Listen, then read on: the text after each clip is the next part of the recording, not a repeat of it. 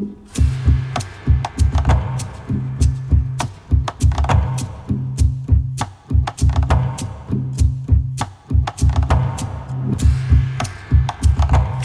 Bonsoir et bienvenue à toutes et à tous dans le meilleur des mondes, l'émission de France Culture qui s'intéresse aux bouleversements suscités par le numérique et les nouvelles technologies. Et ce soir, nous plongeons dans les eaux profondes pour observer comment les fonds marins sont devenus un nouvel espace de bataille technologique. La Norvège vient d'autoriser l'exploration minière des fonds marins dans sa zone maritime et son gouvernement milite pour une future exploitation de ces ressources au grand désespoir des associations qui craignent pour la biodiversité sous-marine. À une autre échelle, nous analyserons les négociations des membres de l'AIFM, l'autorité internationale des fonds marins, qui entend bien statuer avant 2025 sur un code minier. Comment expliquer la position de la France qui plaide pour un moratoire sur la question sulfureuse de l'exploitation? Que penser des arguments des industriels qui jugent ces ressources minières comme nécessaires pour assurer notre transition écologique? Nous reviendrons également sur l'histoire de l'innovation au service de l'exploration de ces espaces méconnus et dont la soif de connaissance est abyssale. Enfin, nous verrons comment les espaces sous-marins ont été colonisés progressivement par les GAFAM par le biais des câbles sous-marins. Quel est leur impact sur la faune et allons-nous vers une privatisation des océans? Des questions nombreuses et trois invités en apnée pour y répondre.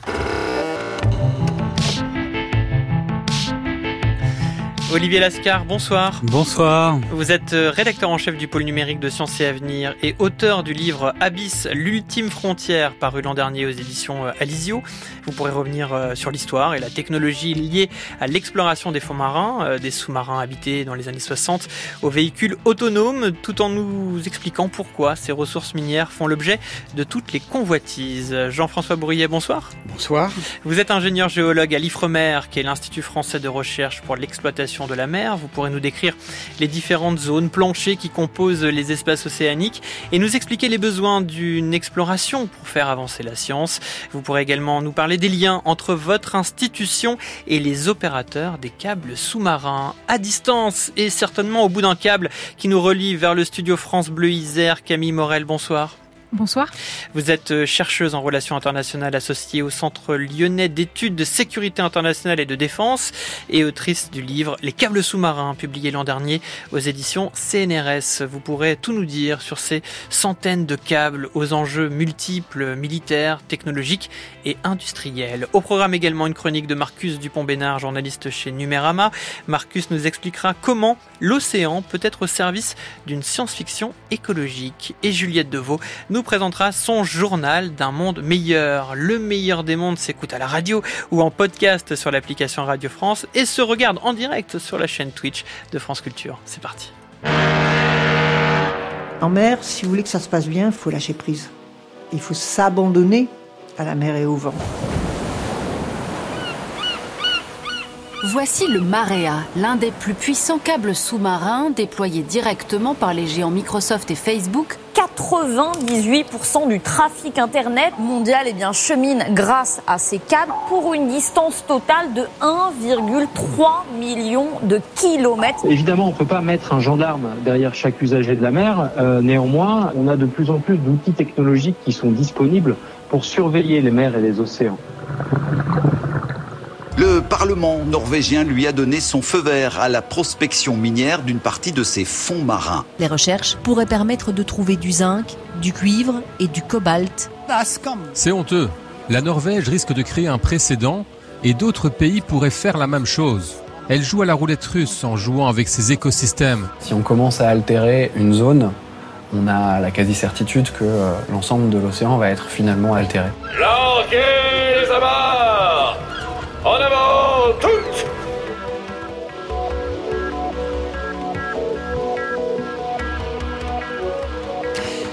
Et allez, on remonte progressivement de 20 000 lieues euh, sous les mers pour ouvrir cette émission, euh, Olivier Lascar, avec vous. Et l'actualité récente en Norvège, où les parlementaires ont donc donné leur accord pour une exploration euh, de leur zone maritime. Quel était l'enjeu de cette décision? Alors, il, il est très concret et il est symbolique. Dans, sur, au niveau du plancher océanique et sous le plancher océanique, il y a donc des richesses minérales, minières, euh, qui sont extrêmement importantes à l'époque de où on passe aux énergies de transition, où on passe au tout électronique. Euh, dans ces sous-sols, on va trouver euh, de quoi euh, fabriquer les batteries, les écrans des smartphones, les différents dispositifs nécessaires aux éoliennes. Ces richesses minières, elles sont diversement réparties, évidemment, dans le plancher océanique. Hein. Les abysses, c'est à peu près les, les trois quarts de la planète. Donc hmm. il y a un terrain de jeu qui est extraordinairement vaste. Or, chaque pays euh, qui a des côtes euh, a ce qu'on appelle une zone économique exclusive. La ZEE e. C'est ça. Or, à l'intérieur de ces ZEE, e, chaque pays, et donc la Norvège comme les autres, peut faire ce qu'il veut. Hmm. Mais évidemment, et par définition, euh, l'océan, c'est un milieu liquide. Ce qui se passe à l'intérieur d'une ZEE, e, ça aura des résurgences forcément ailleurs. Et donc au-delà de la ZEE, c'est-à-dire dans ces fameuses eaux internationales qui, elles, n'appartiennent à personne et qui donc sont potentiellement investies par tout le monde. C'est hmm. pourquoi l'AIFM euh, que vous avez cité euh, en préambule, qui est cette sorte d'ONU du plancher océanique, doit donner un code minier qui lui donnera les règles du jeu pour les eaux internationales. Mais dans la ZEE, e, chacun peut faire ce qu'il a envie de faire. Voilà, même s'il faut passer évidemment par des décisions euh, politiques, c'était le cas justement euh, la semaine dernière où le gouvernement voulait euh, accélérer pour obtenir une exploitation des ressources minières dans cette zone-là. il y a eu beaucoup de lobbying, notamment des associations de défense de, de l'environnement, une pression aussi de la population, des médias qui se sont mobilisés, et cela a été décidé, une ouverture de l'exploitation exploration en vue peut-être prochaine euh, d'une exploitation. Jean-François Bourrier, est-ce que vous jugez justement que cette interdiction pour l'instant euh, sur la ZE euh, en Norvège, cette interdiction d'exploitation va dans le bon sens? Oui, parce que tous ces différents types de ressources, hein, il, y a, trois types de ressources dans les grands fonds. Celles que les Norvégiens vont exploiter sont issues de ce qu'on appelle les amas sulfurés, hein, le long des dorsales et la dorsale océanique. On ne connaît pas les outils, vraiment les outils qui vont servir pour exploiter, et on ne connaît pas bien les écosystèmes qui sont au fond. C'est-à-dire que on sait, on imagine qu'il y a une pression très forte, on a du mal à mesurer les impacts. Et donc c'est un blanc-seing. Ouvrir une exploitation, c'est un blanc-seing à des pollutions ou des, des, altérations du milieu marin qu'on ne sait pas euh, mesurer actuellement. Donc il est clair qu'il est très très important d'attendre ou d'attendre qu'on ait les connaissances nécessaires pour juger. Aucune exploitation se fera sans impact la question est de savoir euh, où est-ce qu'on met le curseur. Est-ce que justement c'est c'est supposé avancer ou trouvailles qui pourraient permettre cette transition euh, écologique sera supérieur euh, au risque que cette exploitation pourrait engendrer? Alors on voit bien qu'on navigue ici hein, dans des zones où on manque encore de, de connaissances. Par contre, les, les câbles sous-marins, eux, sont installés depuis un certain nombre d'années. Camille Morel, et si on reste sur la question de la préservation des espaces naturels, est-ce qu'on connaît un peu l'impact déjà de ces câbles sur la faune sous-marine? Alors, bah, les, les, infrastructures maritimes en général, on, on, on, mesure, on va dire, leur impact environnemental à l'aune de, de, plusieurs critères euh, scientifiques, de nuisance sonore, de dissipation thermique, de tension électromagnétique, etc.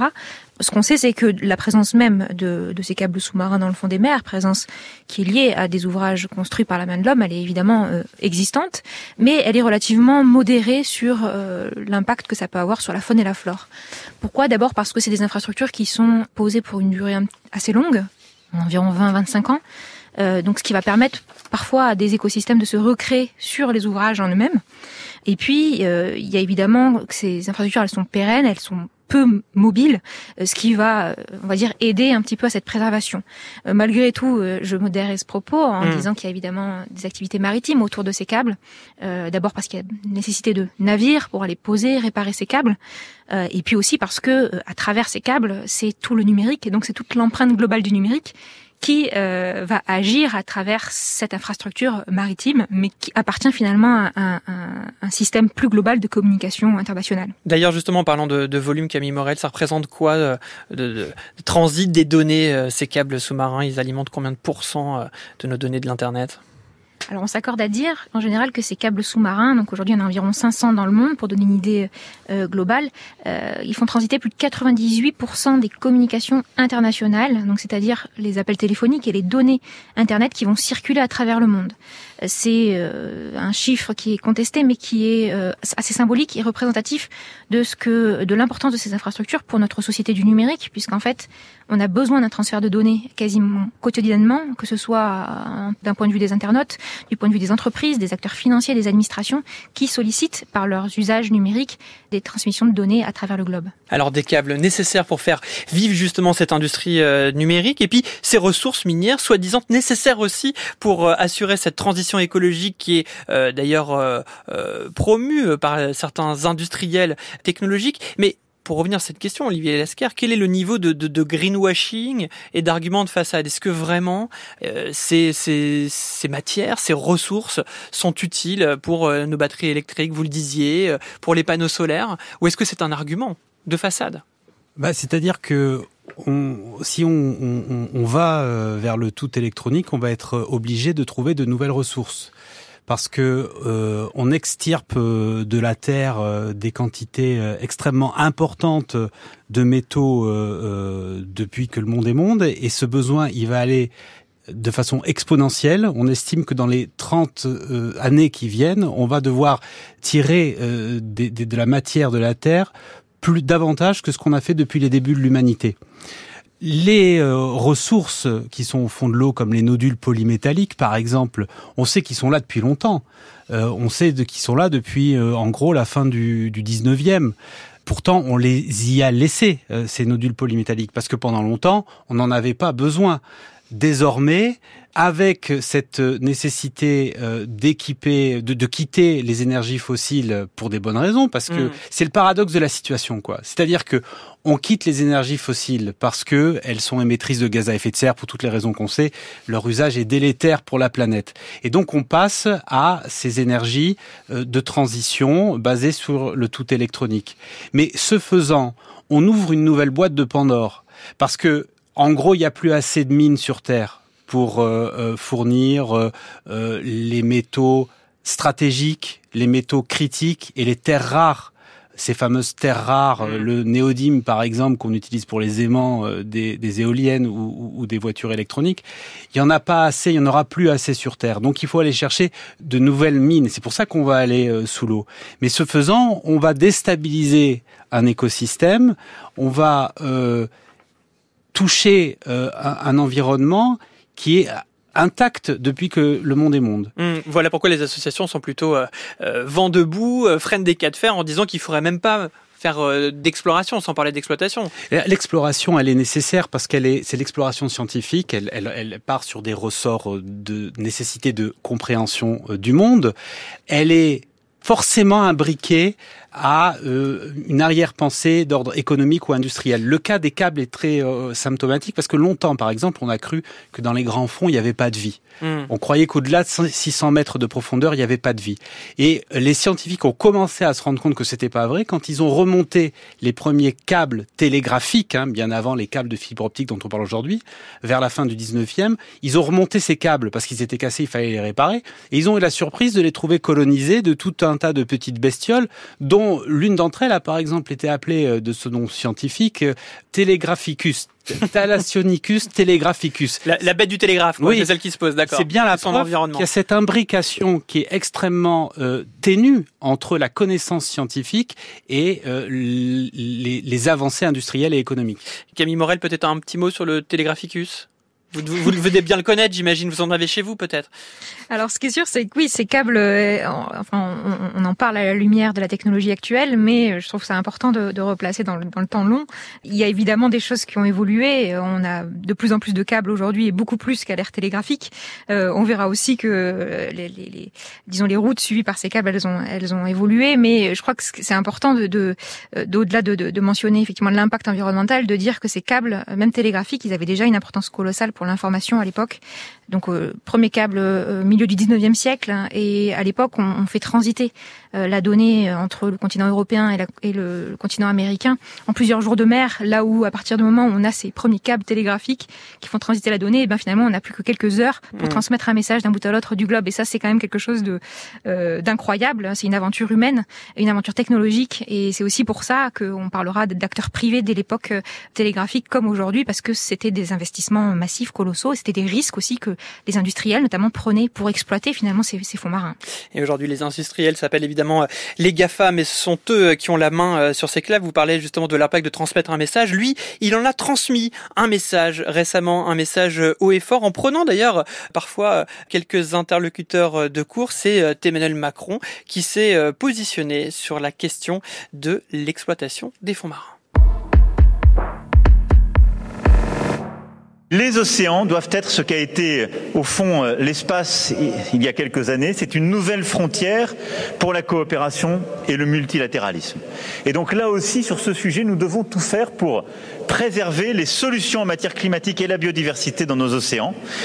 Et je veux ici être très clair, la France sera au rendez-vous de ses engagements et fidèle à ce que j'ai déjà dit. C'est pourquoi la France soutient l'interdiction de toute exploitation des grands fonds marins. J'assume cette position et la porterai dans les enceintes internationales voilà, dans les enceintes euh, internationales comme donc euh, l'AIFM, euh, l'autorité internationale des fonds marins dont on parlait tout à l'heure, qui s'est donc réunie à Kingston en juillet dernier et qui va devoir restatuer pour l'établissement d'un code minier. Là, on comprend bien qu'on est sur les eaux internationales, on est sur des problématiques qui touchent bon nombre de pays, enfin du moins ceux qui sont à même de pouvoir se lancer dans ces futures exploitations. Jean-François Bourrier, je le rappelle, hein, vous êtes à, à l'Ifremer, vous êtes évidemment en adhésion avec cette position française. Euh, d'ailleurs, Emmanuel Macron, il le dit haut et fort, mais il n'a pas toujours pensé comme ça. Alors, euh, en adhésion, moi je travaille à l'Ifremer, et l'Ifremer est le bras armé de l'État français, et c'est l'Ifremer qui porte les deux permis miniers que l'État français a déposés auprès de l'autorité internationale des fonds marins. Et on a un contrat avec l'IFM d'exploration. Hein, comme vous l'avez dit, actuellement, il n'y a que des phases d'exploration. Il n'y a aucune demande d'exploitation dans la zone la grand Z, c'est-à-dire les eaux internationales. Et, dans le cadre de ces contrats, on doit à la fois améliorer nos connaissances des ressources, du potentiel des ressources, et en même temps regarder l'inventaire des écosystèmes qui sont présents et leur vulnérabilité. Alors je voudrais revenir sur un point du, discours d'avant, c'est les, industriels, s'ils regardent les, ressources minières mmh. marines, c'est parce que à terre, tous les gisements avec des concentrations très fortes, ont déjà été exploitées. Et comme ça a été dit, on va avoir besoin, pour passer à la transition écologique, de nouveaux euh, métaux, hein, euh, enfin de métaux encore plus nombreux, et que les ressources minières marines commencent à avoir des taux de concentration intéressants. Mais leur exploitation, c'est un débat qui est très vieux, leur exploitation deviendrait rentable économiquement il y a peu de chances qu'elle soit rentable, sauf dans deux scénarios. Un scénario, c'est celui où le prix des matières premières augmente le cuivre a pris a été multiplié par 7 il y a quelques années. Donc ça vaut le coup d'y aller, même ça coûte cher parce qu'on sait qu'on peut Voilà, ça coûte cher, et les, sociétés privées vont récupérer leur mise. Bon. Et puis l'autre scénario, c'est un, un, scénario de géostratégie, les pays qui disent ben moi je veux pouvoir être autonome dans mon mode d'approvisionnement, soit économique, soit militaire, et par conséquent, je mets tout ce qu'il faut pour être complètement indépendant d'un fournisseur de tel ou tel métaux. Donc c'est ces deux scénarios-là. Économiquement, les, mines terrestres seront plus rentables, mais contre ces deux scénarios, qui sont des, vraiment des archétypes extrêmes, hein, euh, en ce moment, on est dans des tensions géopolitiques qui vont peut-être faire basculer euh, les scénarios vers un, vers, enfin, le, balancier vers un de ces scénarios. Oui, sachant que quand même, euh, même si la position de la France est forte en disant, euh, voilà, qui prône une interdiction euh, vraiment de cette exploitation, on voit quand même que l'IFM doit bien mettre en place un code minier en 2025. Donc la, France est maître, comme ça a été dit, la France est maître dans sa Z2, donc elle fait ce qu'elle veut.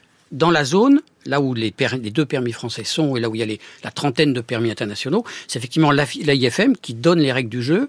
Elle les a données pour l'exploration, et elle euh, devrait les donner, elle tarde un petit peu, pour l'exploitation.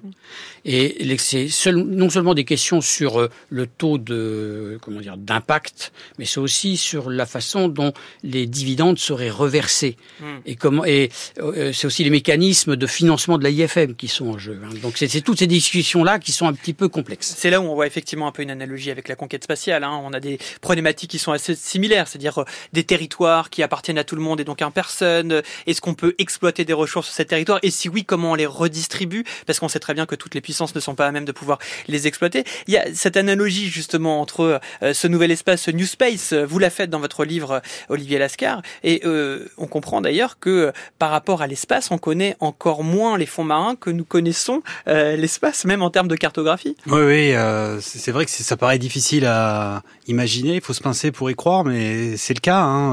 On, connaît moins bien le fond des océans que la, la surface de la Lune. Vous dites d'ailleurs qu'il y a plus d'humains qui ont marché sur la Lune euh, que d'humains qui sont partis en profondeur. Oui, alors ça, ça va être de, de, moins en moins vrai, si je puis dire, parce que les, les Chinois notamment, parce qu'il y a une course euh, aux, abysses et aux grands fonds euh, international, et les, les, Chinois, on le sait, ont un programme en la matière de plus en plus sophistiqué, un programme qui s'appelle Grande Muraille, et ils ont des sous-marins scientifiques qui sont très particuliers qui sont capables d'aller à des profondeurs extrêmement importantes, hein, de l'ordre de 10 km euh, de profondeur. Euh, le point le plus profond de la planète, c'est 11 km hein, euh, dans la fosse des Mariannes. Et les Chinois se sont félicités de nombreuses plongées avec beaucoup de scientifiques à l'intérieur. Donc cette comparaison avec mmh. l'espace, elle va arriver à ses limites assez rapidement. Euh, oui, l'espace et, les grands fonds, ce sont deux formes d'infini euh, qui se répondent. Aujourd'hui, euh, concernant les grands fonds, cet écosystème qui appartient à tout le monde et qui appartient à personne, il faut voir qu'avec les règles de l'AIFM, ce qui est très important, c'est que le plancher océanique et les richesses qui se cachent en dessous ont été désignés comme patrimoine mondial de l'humanité. Ça veut dire que les exploitations qui en seront faites vont, comme ça a été dit tout à l'heure, ruisseler sur la totalité des pays qui sont acteurs de l'AIFM. C'est la raison pour laquelle même des pays qui n'ont pas la technicité nécessaire pour faire ce type euh, d'exploitation peuvent être extrêmement motrices et intéressées par mm. le fait qu'elles arrivent, parce que ça sera une source de revenus pour elles. Et d'ailleurs, si l'AIFM est contrainte aujourd'hui de faire ce fameux code minier dans un délai contraint, c'est parce que un petit pays du Pacifique qui s'appelle Nauru, mm. avec une grosse société euh, d'origine canadienne qui s'appelle The Metals Company, ont, il y a deux ans, déclenché une forme d'ultimatum qui, en gros, disait on veut passer à euh, l'exploitation industrielle des fonds marins. On vous le dit à l'AIFM, et ce faisant, vous êtes obligé c'est le dispositif juridique euh, hmm. de, de, cette grosse machine. D'établir des règles, d'établir des, des, procédures, sinon quoi qu'il arrive, on, on, y va. Ça veut dire que là, en l'état actuel des choses, le code, il aurait dû sortir en à l'été 2023. Il n'est pas sorti parce que c'est tellement compliqué qu'ils ont voulu se donner un peu plus d'oxygène. Puis on vient vu qu'il y avait des jeux d'influence aussi, hein, et puis des discours qui n'étaient pas forcément unanimes sur la question. Mais euh, alors les juristes discutent sur ces points-là. Il y a des zones d'ombre, mais certains juristes disent que Nauru et The Metals Company pourraient très bien puisque le, le, délai de deux ans est passé, bien que le code ne soit pas euh, n'ait pas été édicté, il pourrait se lancer dans l'exploitation industrielle. Évidemment, euh, ça aurait des conséquences euh, politiques. Il deviendrait, il se mettrait au banc des nations à faire quelque chose comme mm. ça sans les règles. Donc ça n'arrivera sans doute pas. Ils ont d'ailleurs, ils semblent avoir levé le pied. on rappelle, pardon Jean-François Bourrier, quand même que les États-Unis, puisqu'on parle de l'IFM, ne sont pas membres de cette autorité. Qu'ils ont, je crois qu'ils n'ont pas signé une convention. Ils n'ont pas ratifié la convention du droit de la mer de, voilà. de, de, de, de 82, ce qu'on appelle Montego Bay, mais euh, ils peuvent être invités comme État membre aux, discussions. Mais est-ce que le fait justement qu'il n'ait pas ratifié euh, cette convention leur offre pas finalement une situation euh, d'indépendance où ils ne sont pas assujettis à certaines règles qui pourraient demain être édifiées? C'est peut-être leur, leur, leur, position. Hein. je sais qu'ils ils ont par exemple actuellement il y a des enjeux euh, stratégique sur la Z2. Hein, comme on l'a dit, la Z2, c'est la limite de souveraineté de l'État. Au-delà, c'est les. Il n'y a, a, pas de loi, c'est les eaux internationales. Il y a, bon, il y a des, règlements, mais c'est pas, c'est pas vraiment. Euh, clair pour tous les domaines, mais dans, à l'intérieur des Z2, c'est les lois de l'État qui s'appliquent, les, les, lois de l'État côtier. Et Montego Bay stipulait que chaque État côtier pouvait revendiquer un domaine au-delà des 200 000 jusqu'à 350 000 et l'État côtier devenait souverain non pas de la colonne d'eau, de cette extension, mmh. mais du sol et du sous-sol. Et donc les États qui ont ratifié ont déposé des demandes, la France a déposé des demandes, et on est passé de 9 millions de kilomètres carrés à 10 millions, le domaine maritime français de 9 millions et quelques de kilomètres carrés à plus de 10 millions de kilomètres carrés. Et les États-Unis ont préparé des dossiers, alors qu'ils n'ont pas ratifié et ils sont en train de les de, de, de, de dénoncer leurs nouvelles limites au-delà de la Z2, de leur nouvelle extension. Et donc là, c'est vrai que ça, ça crée un précédent, parce qu'ils n'ont pas ratifié les règles du jeu, mais ils font comme s'ils l'avaient fait. Voilà, et, on, et on rappelle comme les États-Unis, c'est la première puissance maritime hein, mondiale. Première Z2 et la France est la deuxième grâce à ses territoires Mm. d'outre-mer hein, à Mm. 97%. Il faut dire quelque chose aussi d'important à propos de l'AIFM, Mm. c'est que la raison d'être de l'AIFM, c'est d'organiser les conditions de cette exploitation industrielle. Donc il est complètement invraisemblable d'imaginer que en 2025, l'AIFM fasse un code tellement restrictif qu'elle empêche cette exploitation industrielle, qu'elle dise finalement, au vu des risques potentiels sur l'environnement, au vu de tous les avertissements qui sont émis par les scientifiques, on crée les conditions pour qu'il n'y ait pas d'exploitation industrielle. elle est Ça n'arrivera pas. Elle est inéluctable. Elle en est fait. inéluctable. C'est la question de la, du pourcentage de, de, de terre, j'allais dire, de terre immergée. C'est la pourcentage du plancher océanique ou des types, la typologie des, des, des matériaux, nodules polymétalliques, encroûtements cobaltivert ou fumeurs, euh, les fameux euh, amas sulfurés. Certains peut-être seront interdits, mais il y a une portion peut-être minime qui sera autorisée, c'est fatal. Donc on comprend bien effectivement tous les enjeux d'arriver à se positionner euh, au plus vite. On parlait donc des États-Unis qui avaient donc cette particularité euh, d'être euh, un pied dedans, un pied dehors par rapport à l'IFM. Quand on parle des États-Unis, on pense évidemment aux GAFAM qui ont la main sur ces câbles sous-marins, Camille Morel. Oui, les, les géants du net euh, investissent en réalité depuis euh, un petit moment, hein, depuis 2010, dans, dans les câbles sous-marins. Euh, néanmoins, les, les investissements qu'ils réalisent sont intensifiés vraiment depuis 2016. Donc auparavant, ils étaient euh, investisseurs, enfin en tout cas, ils faisaient des parties prenantes dans des projets de câbles avec d'autres euh, opérateurs. Donc on appelait ça des consortiums d'opérateurs. C'est le mode d'investissement traditionnel dans les câbles sous-marins. Et puis c'est vrai que depuis 2010, peu à peu, on a des investissements assez forts de ces câbles, de ces GAFAM, pardon, dans les câbles sous-marins. Pour vous donner une idée, sur la période 2017-2022, euh, l'investissement des géants du net, donc des fournisseurs de contenu, représente plus de 53% du montant total des investissements dans les câbles sous-marins. Ah. Donc c'est énorme et évidemment c'est un investissement qui est croissant et qui montre euh, voilà leur intérêt, leurs besoins aussi, hein, parce que c'est parce qu'ils ont des besoins importants en transmission de données, en bande passante, qu'ils vont faire ces investissements et euh, ils s'émancipent ainsi du passage traditionnel, on va dire, des opérateurs de communication qui évidemment les taxaient fortement euh, initialement pour faire transiter leurs données. Juste question naïve, on a compris que ces câbles nécessitent un entretien, mais est-ce que il y a des velléités, des envies de créer, d'installer des nouveaux câbles? Alors il y y a tous les jours de, de nouveaux projets de câbles qui émergent. Euh, là, je vais vous parler en, en fin d'année 2023, on s'accorde à dire de, qu'il y a environ 500 câbles sous-marins actifs. En réalité, rien que sur l'année 2024, euh, on devrait arriver à 550 quasiment câbles sous-marins actifs parce qu'il y a toujours une cinquantaine de projets en cours. Euh, il y a évidemment des câbles qui sont retirés chaque année, de nouveaux câbles qui arrivent. Il y a ce besoin euh, exponentiel hein, en fait de, de- en transmission de données. Donc, ce qui conduit à évidemment les acteurs privés à euh, proposer de nouveaux câbles. Maintenant, il y a, deux choses. Il y a chaque câble a désormais une capacité de plus en plus importante. Donc, si la capacité de chaque câble est, plus importante, on peut imaginer qu'il y aura un nombre, peut-être un, besoin plus réduit en nombre de câbles. Et puis, euh, il y a aussi cette idée que de toute façon, euh, à un moment donné, il va falloir aussi peut-être réguler cette ampleur, enfin cette, euh, croissance exponentielle euh, du, nombre d'infrastructures, parce qu'il y a d'autres infrastructures. Alors, on parle des câbles sous-marins de communication, mais il y a évidemment les câbles d'énergie, il y a les, les pipelines, les gazoducs. Euh, on voit qu'il y a cette, de toute façon, cette, enfin, tous ces champs de, de compétition entre États euh, dans les fonds marins. Donc, il va y avoir à un moment donné des questions de concurrence et d'espace maritime à, réguler. Oui, c'est vrai que quand on arrive à, à représenter, à rendre visible cet invisible hein, de ces câbles sous-marins, c'est toujours assez frappant de voir euh, cette cartographie qu'on vous mettra d'ailleurs euh, sur la page internet de cette émission. Jean-François Bourrier, est-ce que vous êtes admiratif du corail? Vous aimez le corail? À manger Non, pas tellement. mais Non, non, non, regarde. C'est quand un même un animal fabuleux, oui. Et c'est aussi une chanson signée Julien Doré et Juliette Armanet dans le meilleur des mondes. France Culture. Le meilleur des mondes. François Saltiel. Ton air triste, le cœur sur le corail,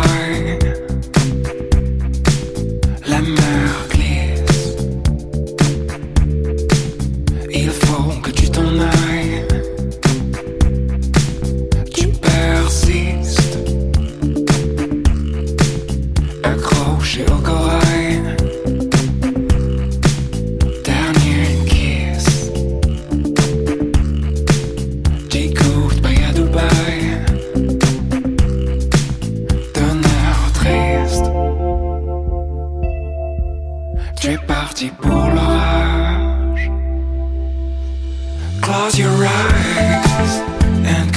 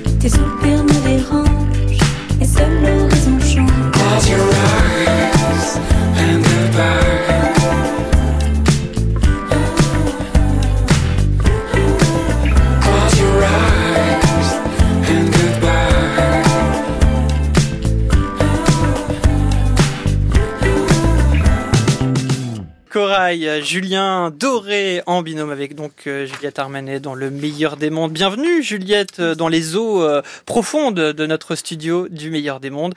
Vous allez pouvoir nous faire remonter un peu à la surface avec votre journal.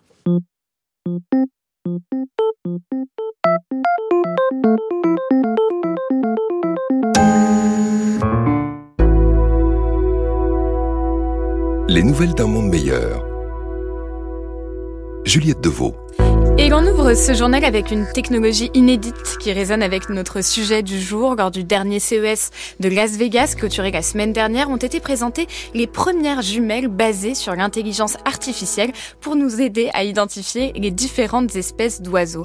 Décrites par son concepteur sans surprise comme le futur de l'observation de la nature, ces jumelles connectées reposent en effet sur des technologies assez avancées, une caméra intégrée permettant de réaliser des photos et des vidéos en haute résolution et un système de reconnaissance des espèces basé sur l'intelligence artificielle qui vous permet en 5 secondes de savoir quel est le volatile qui vous fait face. Ces jumelles 2.0 permettraient selon l'entreprise d'identifier instantanément plus de 9000 espèces d'oiseaux différentes. Une technologie intéressante pour accroître notre connaissance du monde vivant, mais dont le prix, estimé à plus de 4000 dollars, pourrait aussi nous inciter à nous replonger dans des guides pratiques en version papier bien moins coûteux.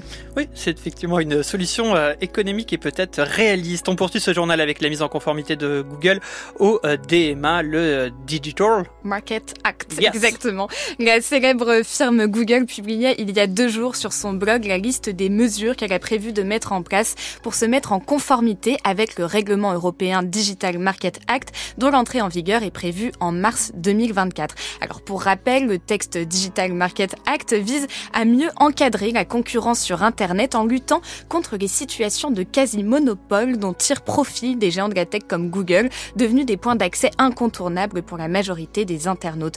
Google est par exemple accusé depuis des années par l'Union européenne de favoriser son comparateur de prix Google Shopping en faisant apparaître son service en priorité sur son moteur de recherche au détriment des autres acteurs.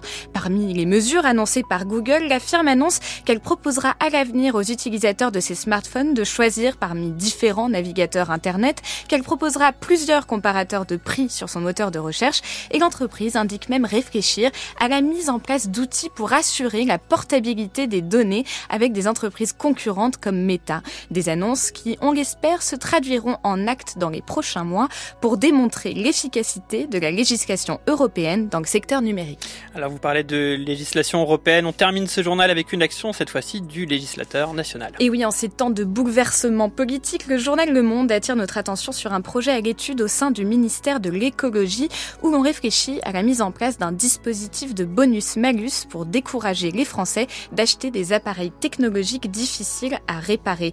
L'idée de ce projet est simple. Si un consommateur français se tourne vers un smartphone ou un ordinateur dont l'indice de réparabilité est inférieur à 6,9 sur 10, il pourrait être contraint de payer 20 euros supplémentaires. À l'inverse, s'il se tourne vers un équipement dont les composants lui assurent une bonne durabilité, l'acheteur pourrait bénéficier d'un bonus d'une quarantaine d'euros.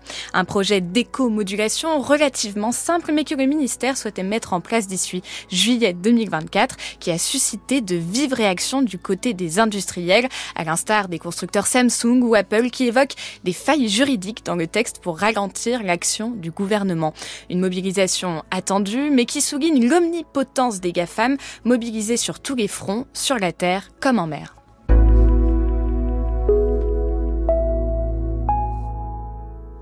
Sur la terre comme en mer. Et on poursuit notre euh, navigation, notre exploration des enjeux euh, maritimes euh, dans ce meilleur des mondes du soir en compagnie d'Olivier Lascar, euh, rédacteur en chef du pôle numérique de Sciences et Avenir et auteur du livre Abyss, l'ultime frontière, euh, avec également Camille Morel, chercheuse en relations internationales associée au Centre lyonnais d'études de sécurité internationale et de défense et autrice d'un autre livre, Les câbles sous-marins, et avec Jean-François Bourrillet qui n'a pas encore écrit de livre, mais qui est ingénieur géologue à l'Ifremer. Euh, Jean-François, on est en train de discuter ensemble euh, de cette euh, exploration maritime. On pourrait parler justement des outils, des sous-marins, du sous-marin habité, le Nautile, c'est comme ça qu'on le prononce? Alors le sous-marin français scientifique, oui, il s'appelle le Nautile. Oui. Quelles sont ces missions?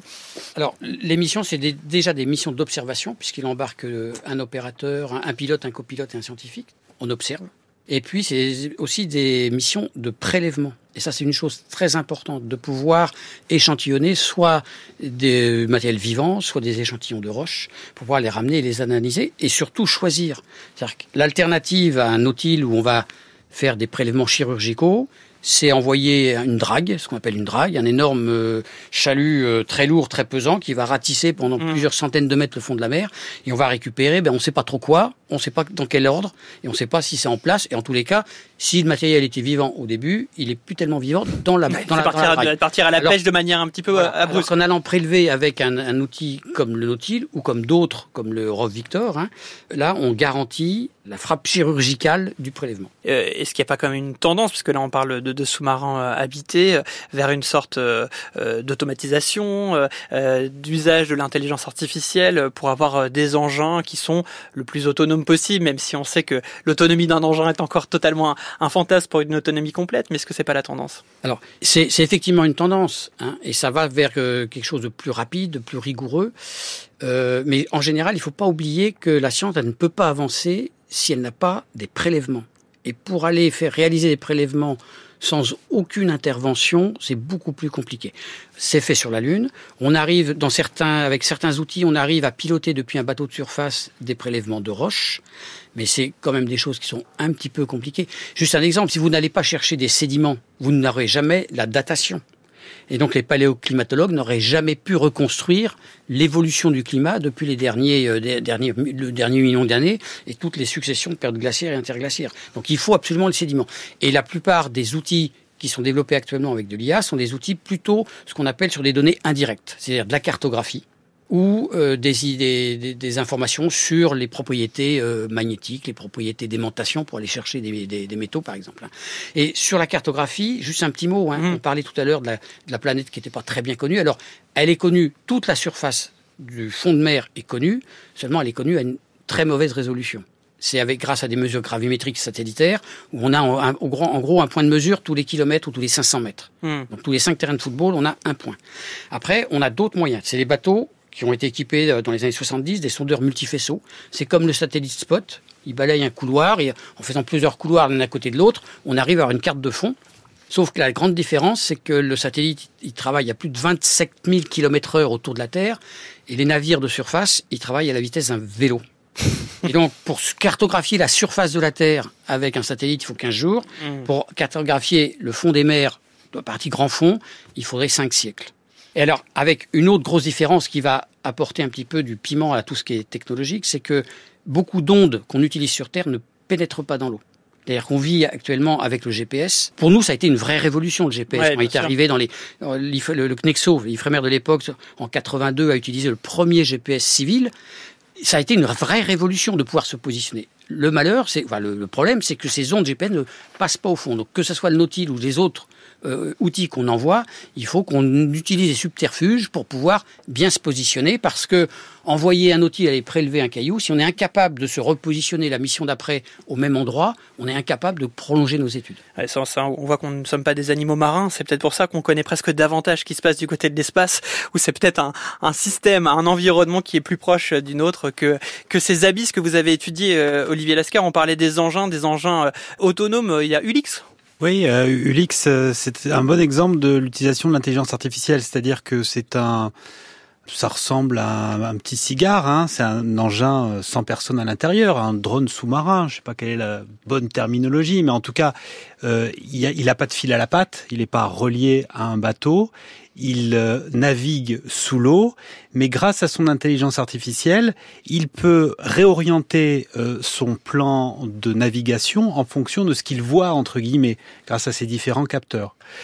La tendance, effectivement, elle est plutôt à ces engins sans personne à l'intérieur, à ces ROV, à ces AUV, qui ont, pour certains d'entre eux, un fil à la patte qui les relie au bateau, pour d'autres, non. Mais le sous-marin tel que le Nautil, le sous-marin scientifique, qui est très spécifique, hein, parce Mm. qu'on par- quand on parle de sous-marin, on a forcément tout de suite en tête... On a euh, un imaginaire. oui, on a Octobre Rouge, on a le, le grand sous-marin noir, tel qu'on peut voir par exemple le redoutable à Cherbourg, à la Cité de la Mer.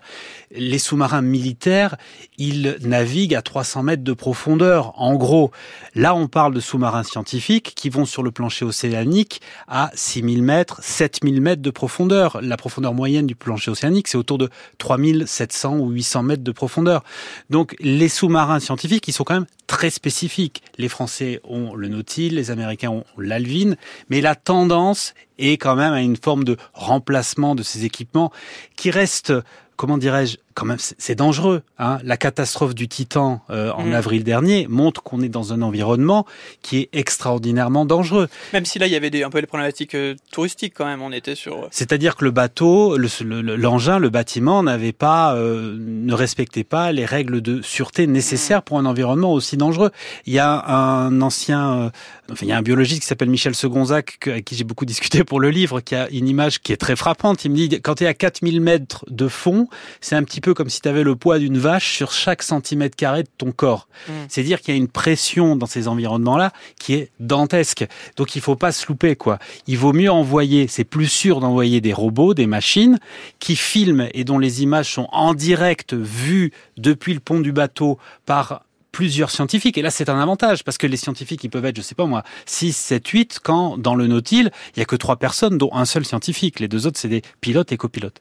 Alors vous parliez justement des, des engins, des sous-marins euh, euh, militaires, euh, Camille Morel, puisqu'on parle justement d'objectifs militaires. On sait que les câbles sous-marins sont des potentielles cibles. Ce sont des cibles. Il y a, il y a aussi, et d'abord peut-être euh, à évoquer la, la technologie en fait qui est utilisée et qui fait écho à ce qui a été dit par les deux intervenants. Mm. C'est-à-dire pour la pose et la réparation de ces câbles, on a déjà affaire effectivement à des robots sous-marins, à des charrues également, euh, mais aussi à des choses beaucoup plus euh, traditionnelles ou authentiques comme des grappins par exemple. Donc on a un cumul de technologies à haute valeur ajoutée et puis des technologies plus anciennes.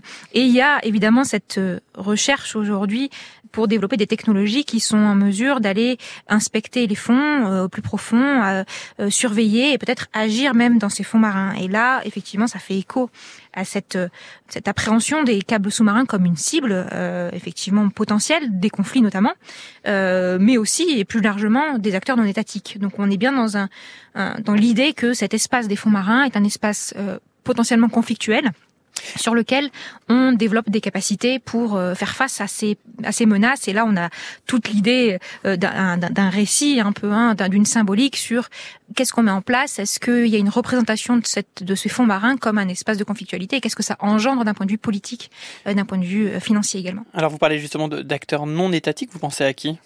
Alors, des acteurs privés pas au sens euh, hmm. industriel, mais des acteurs non étatiques, donc des acteurs qui pourraient être euh, des acteurs qui sont euh, commandités, par exemple, par des acteurs publics. C'est parfois ce qui a été supposé, par exemple, sur des dommages causés au câble sous-marin, quand on n'a pas de preuves réelles de dommages causés ou de revendications par un État d'un dommage sur un câble, on a parfois la présence d'acteurs, que ce soit des pêcheurs, par exemple, ou des navires, parfois hydrographiques hydrographiques, euh, donc qui ont des, des fonctions euh, euh, voilà intermédiaires, scientifiques ou autres, auxquelles on associe derrière potentiellement l'existence d'un État ou la, la, commande d'une action par un État. Alors, il y a effectivement des, des cibles militaires, on l'a compris, de, de, de, ces câbles. Il y a aussi parfois une sorte de velléité d'espionnage hein, de ces câbles, puisqu'on on voit qu'il y a quand même beaucoup de données qui transitent. Ça a été le cas justement il y a quelques temps avec la Russie qui était en ligne de mire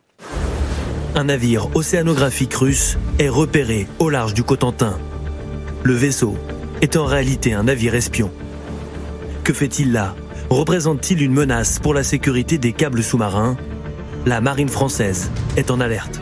L'enjeu est tel qu'en février dernier, quelques jours avant l'offensive de Moscou, la France renforce la protection marine de ses câbles face notamment à la menace russe. Les fonds marins sont donc un nouveau terrain de rapport de force qu'il nous faut maîtriser pour être prêt à agir, à se défendre et, le cas échéant, à prendre l'initiative ou du moins à répliquer. Par représailles aux sanctions occidentales, la Russie pourrait-elle couper des câbles qui relient par exemple l'Europe et les États-Unis et ainsi provoquer un blackout total? Alors Olivier Lascar, dans votre ouvrage, vous expliquez aussi euh, la, problématique, les enjeux et la nécessité de conduire une stratégie militaire pour protéger ces infrastructures. Oui, alors on est dans une situation un peu paradoxale parce que les, les câbles euh, sous-marins, euh, longtemps, on a laissé ça aux mains de l'acteur privé parce qu'ils avaient la technique, ils savaient faire euh, et le public était bien content finalement, les gouvernements étaient bien contents que ce travail soit traité par d'autres. Et puis brusquement, euh, ça semble être monté au cerveau des décideurs qui se sont rendus compte de l'importance de ce réseau. Et aujourd'hui, on parle beaucoup, on médiatise beaucoup cette problématique qui consisterait à donner un grand coup de sécateur dans les, dans les câbles pour rendre un pays sourd et aveugle.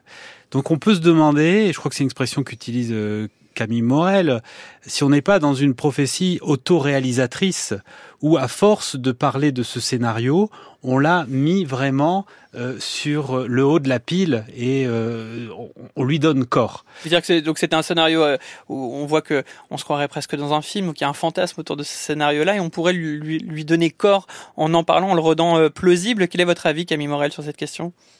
Ce que l'on remarque, c'est qu'il y a effectivement une, forme de politisation du sujet, c'est-à-dire que cette problématique des câbles, elle existe, on l'a vu depuis plusieurs siècles. Euh, il y a des périodes où, euh, euh, en effet, on a un peu oublié l'existence de ces câbles, hein, et, quand on oublie l'existence, c'est qu'en général, ça fonctionne bien. et puis, il y a des moments historiques, hein, des moments politiques, où finalement, que ce soit les parlementaires, les gouvernements directement, en tout cas les décideurs, se ressaisissent du sujet en disant, attention, ce sont des infrastructures qu'il faut protéger, qui ne sont pas suffisamment protégés. Euh, donc on, met les ressources à disposition, on essaie d'étudier, d'analyser quelles sont les menaces, quels sont les risques potentiels. là, on crée des représentations qui derrière vont justifier des investissements. Et euh, on voit bien qu'aujourd'hui, avec effectivement cette euh, recrudescence de la compétition entre États dans le domaine maritime, avec la compétition aussi sur le numérique, hein, qui là se, pose vraiment en termes de câbles sous-marins, et puis cette augmentation technologique, cette recherche d'amélioration des capacités technologiques pour aller dans les grands fonds, on est dans un nouveau cycle qui justifie effectivement ce regard, ce regain d'attention pour les câbles sous-marins, au même titre que d'autres infrastructures maritimes. Et là, plus généralement, et on a bien vu que l'actualité, euh, la guerre en Ukraine notamment, euh, a effectivement euh, remis, en tout cas a justifié un certain nombre de groupes d'études, de, de plans d'action pour, ou même la création de certains centres, comme c'est le cas à l'OTAN, pour la surveillance de ces infrastructures maritimes qui deviennent de fait une cible potentielle dans, dans le jeu des puissances. Alors, je ne sais pas si on est encore dans l'ordre du, du fantasme ou de la prophétie autoréalisatrice, mais quid de la question aussi de l'espionnage de ces câbles, c'est-à-dire de la possibilité de pouvoir capter par différents engins que je maîtrise peu euh, les, les, données qui transiteraient à l'intérieur de ces câbles? On, on a pu lire ici ou là qu'il y avait cette possibilité de pouvoir espionner C'est vrai que les menaces sur les câbles sous-marins, sont de deux ordres. Donc on a évoqué celles qui étaient liées au, contenant, hein, à l'infrastructure en elle-même, mais il y a aussi celles qui portent sur le contenu. Et dans le contenu, on a ce risque de renseignement sur l'information transportée par ces câbles. Et la question de l'espionnage, elle s'est posée euh, depuis euh, globalement les révélations Snowden 2013, hein, qui ont montré que euh, les services de renseignement américains et britanniques notamment réalisaient des opérations de captation d'informations à partir des câbles sous-marins, mais au niveau terrestre, donc c'est-à-dire à, l'endroit où ces câbles sous-marins viennent rejoindre le réseau terrestre. Euh, ça, c'est quelque chose qui a été donc euh, mis au jour. Euh, maintenant, il reste une partie du fantasme qui est est-ce qu'il est possible aujourd'hui qu'il y ait du renseignement qui soit effectué à partir des câbles en mer, dans les profondeurs et là, il y a, pas mal de mythes, il y a pas mal de choses. On sait que euh, certaines technologies existent pour euh, voilà accéder à, à, à l'information qui est contenue par ces câbles. Maintenant, les capacité qu'il faut pour notamment euh, stocker cette information, la traiter, l'analyser, en sachant que on parle bien à travers la fibre optique euh, euh de données en fait euh, de données, de métadonnées, quand bien même qui passeraient par ces câbles. On n'est pas sur une captation d'informations directe entre vous et moi par téléphone. Qu'est-ce qu'on fait de cette information-là? Et surtout, on est à l'heure du big data, donc l'information qui transite par ces câbles, elle est massive et on n'est pas capable aujourd'hui de discriminer quel flux passe à l'instant T dans quel câble. C'est très compliqué en tout cas. On mmh. peut finalement réduire donc ça, limite quand même ce champ-là. Et puis c'est surtout pourquoi aller s'embêter dans les fonds marins là où c'est compliqué. On l'a vu d'aller dans les profondeurs, d'agir euh, avec quelle technologie? Est-ce que c'est avec des sous-marins? Est-ce que il y a, beaucoup d'histoires et, de récits autour de, de, de ces possibilités-là. Mais ce qu'on sait aujourd'hui, c'est que le renseignement qui est effectif, c'est du renseignement qui fait à partir des câbles à terre. Donc voilà, les, les, câbles à terre, les câbles sous les mers qui sont donc euh, l'objet et de fantasmes et de convoitises. Euh, Jean-François Bourrier, vous qui êtes un, un homme euh, de l'exploration, ces câbles, ils sont aussi utiles à des fins exploratoires comme étant des capteurs, des observateurs sensibles Alors ça, c'est effectivement un terrain d'avenir, hein, d'utiliser les câbles comme des capteurs euh, in situ de, de, de l'océan. Donc il y a plusieurs projets, certains qui consistent simplement à aller brancher des capteurs de température, de pression euh, sur des, câbles existants avec ce qu'on appelle des boîtes de jonction. Et ça en toute euh, franchise et avec euh, le, le, le, propriétaire ou le, consortium propriétaire du câble. Hein. Mmh. Euh, donc là, c'est pas de l'espionnage. Ça pose des problèmes juridiques après de propriété de la donnée, mais c'est fait en toute connaissance de cause. Donc ça, c'est déjà une, un, intérêt puisque ces câbles sont euh, répartis sur des traverses océans. Et puis il y a des nouvelles technologies qui vont elles utiliser le, le câble lui-même et les fibres optiques lui-même, en analysant la qualité du signal de la lumière qui passe dans les câbles, on va pouvoir mesurer des déformations du câble. Et si le câble est bien posé sur le fond de la mer, euh, à ce moment-là, on va pouvoir estimer des mouvements du sol. Mmh. Et donc c'est une technologie qui s'appelle le DAS, en, euh, qui signifie en français mesure acoustique euh, distribuée. Et donc ça permet, par exemple, de prévoir des tremblements de terre sous-marins, c'est le cas du volcan de Mayotte qui a eu, euh, dont il y a eu une éruption en, en 2019 au, au, large de l'île de Mayotte, ou de prévoir des tsunamis. Donc là, il y a une vraie euh, révolution. Il y a des projets financés et soutenus par euh, l'objectif 10 de France 2030, aussi bien euh, au large de la Nouvelle-Calédonie, un câble entre la Nouvelle-Calédonie et le Vanuatu, qui, soit dit en passant, va traverser le point le plus profond du domaine maritime français. Mmh. Et il euh, y a, y a d'autres projets sur des briques technologiques pour améliorer euh, l'utilisation euh, de câbles commerciaux à des fins d'exploration. C'est intéressant parce que finalement ces câbles qui nous servent à communiquer dans nos échanges quotidiens peuvent aussi nous communiquer euh, d'autres informations en euh, détournant finalement euh, ces, ces, signaux ou leur usage premier pour pouvoir mieux comprendre comment cet océan mystérieux fonctionne. Alors on l'a vu, hein, des câbles objets de fantasmes, des câbles objets militaires, on se croirait déjà Marcus dans une œuvre de science-fiction. Bonsoir. Bonsoir François. Et bienvenue dans cette émission. vous êtes intéressé justement à la science-fiction écologique et surtout à cet océan qui la sert, cette SF écologique. La science-fiction, comme toujours, dans le meilleur des mondes. Alors, des homards qui éjectent une substance toxique, des nuées de crabes, des orques qui attaquent des bateaux, des vers de glace géants. Voilà tous les événements terribles qui se déroulent dans Abyss, et pas le livre de Olivier Lascar, mais la série télé. Et cette série imagine une étrange menace provenant des océans aux quatre coins du monde. En cause, bah, l'humanité. Et oui, l'océan se défend. L'humanité a pollué, dominé, perturbé, et voilà que la nature se rebelle. Les invasions de crabes sont devenues de plus en plus fréquentes. Mais les attaques de l'ampleur de celles-ci sont sans précédent. Quelque chose se sert des océans comme d'une arme contre nous.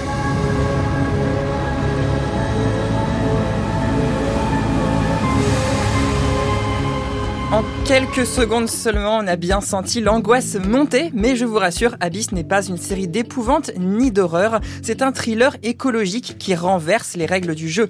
L'océan prend soudain le dessus sur l'humanité qui semble bien impuissante face à cet écosystème colossal et mystérieux. Est-ce que cet océan peut inspirer des contextes positifs? J'ai bien envie de vous emmener sur une île, François, et une île bien sûr située en Bretagne, vous me connaissez.